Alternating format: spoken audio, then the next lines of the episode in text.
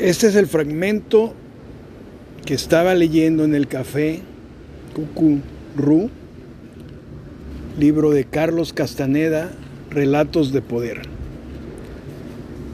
Yo esperando el encuentro con el amor de mi vida, leyendo este libro que atrapó mi atención cuando leí sobre este pasaje donde don Juan le explicaba a su aprendiz Carlos sobre ver. Y leo sobre este fragmento. Te estás entregando a tu vicio, dijo con sequedad don Juan. Pareció sumergirse en sus pensamientos como si buscara una proposición adecuada que hacer. El problema de esta noche es ver gente, dijo por fin.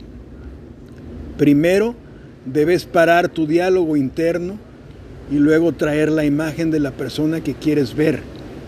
Cualquier pensamiento que uno lleva en mente en un estado de silencio es propiamente una orden, pues no hay otros pensamientos que compitan con él. Esta noche la polilla en las matas quiere ayudarte y cantará para ti. Su canción traerá las centellas doradas y entonces verás a la persona que has elegido. Quise más detalles, pero él hizo un gesto brusco y me indicó proceder. Tras luchar unos cuantos minutos por suspender mi diálogo interno, me hallé en silencio total y entonces, con deliberación, pensé brevemente en un amigo mío.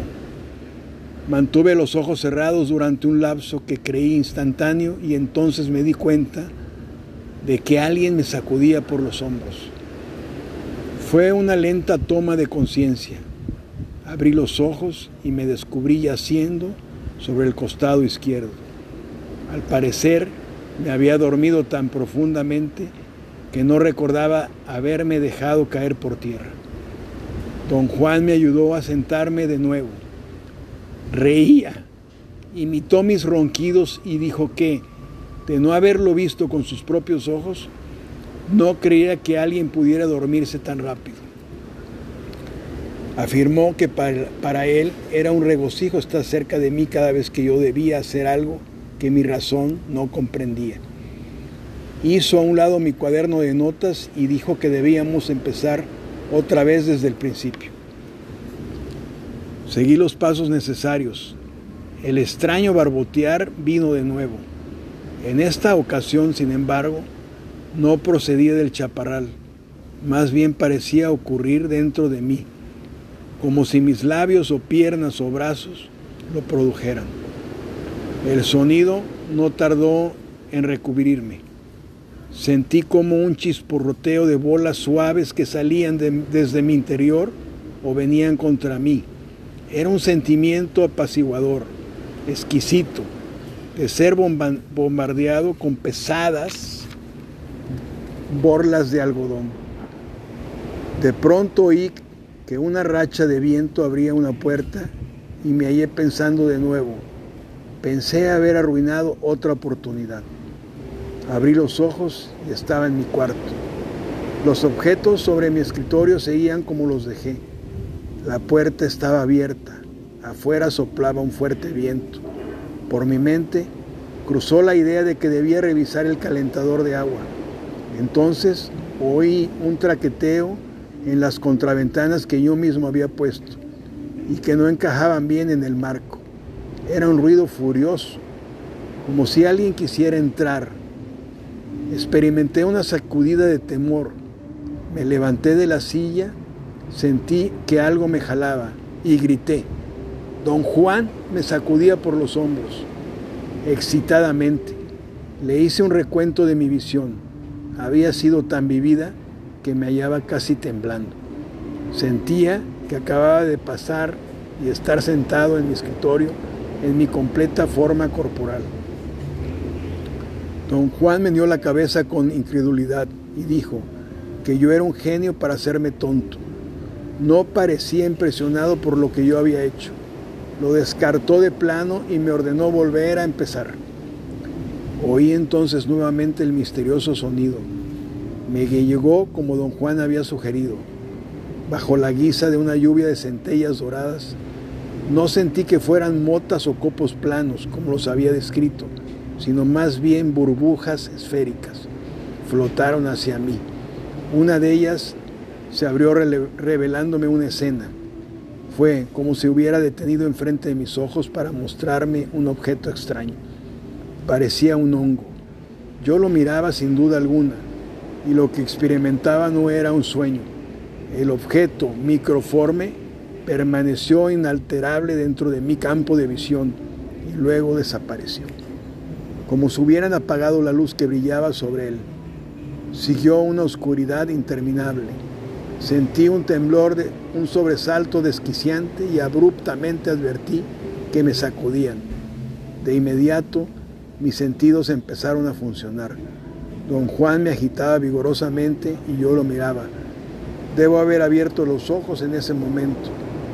Me roció agua en la cara. La frialdad del líquido era muy agradable. Tras una breve pausa quiso saber qué había ocurrido. Expuse cada detalle de mi visión, pero ¿qué vi? Pregunté. A tu amigo, replicó. Reí y expliqué pacientemente que había visto una figura en forma de hongo. Aún careciendo de criterio para juzgar dimensiones, había tenido la sensación que medía unos 30 centímetros. Don Juan recalcó que el sentir era todo lo que contaba Dijo que mis sensaciones eran la medida que evaluaba el estado del ser sujeto que yo veía.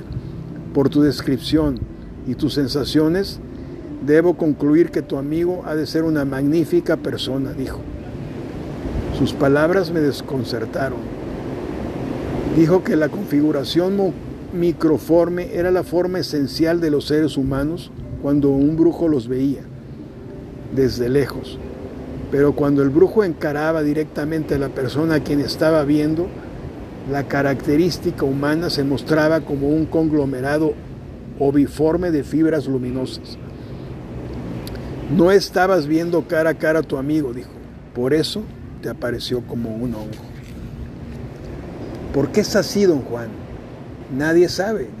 Es esa, sencillamente es la forma en que los hombres aparecen en este tipo específico de ver. Añadió que cada rasgo de la configuración microforme tenía un significado especial que era imposible para un principiante interpretar con exactitud dicho significado. Tuve entonces un recuerdo de gran interés. Algunos años antes, en un estado de realidad no ordinaria, producido por la ingestión de plantas psicotrópicas, había experimentado percibido mientras miraba una corriente acuática que un racimo de burbujas flotaba hacia mí, envolviéndome. Las burbujas doradas que acababan de contemplar flotaban y me envolvían de la misma manera exacta. De hecho, yo podía decir que ambos conglomerados habían tenido la misma estructura y la misma pauta. Don Juan escuchó con indiferencia mis comentarios. No gastes tu poder en babosadas, dijo. Estás tratando con esa inmensidad que está allá afuera. Señaló hacia el chaparral con un movimiento de la mano. Convertir en razonable esa cosa magnífica que está allá afuera no te sirve de nada. Aquí, alrededor de nosotros, está la eternidad misma. Esforzarse a reducirla a una tontería manejable es un acto despreciable y definitivamente desastroso. Luego insistió en que yo tratara de ver a otra persona de mi gama de conocidos. Añadió que una vez terminada la visión, debía procurar abrir los ojos por mí mismo y resurgir a la conciencia plena de mi entorno inmediato. Hasta aquí leo un fragmento del libro Relatos de Poder de Carlos Castaneda y esta tarde en el Café Cucurru la inspiración de ver a la persona amada me había emocionado. Concentrarme en, ver, en verla a ella nuevamente, sin que estuviera, había hecho de mi tarde una tarde bella y hermosa. Continuará.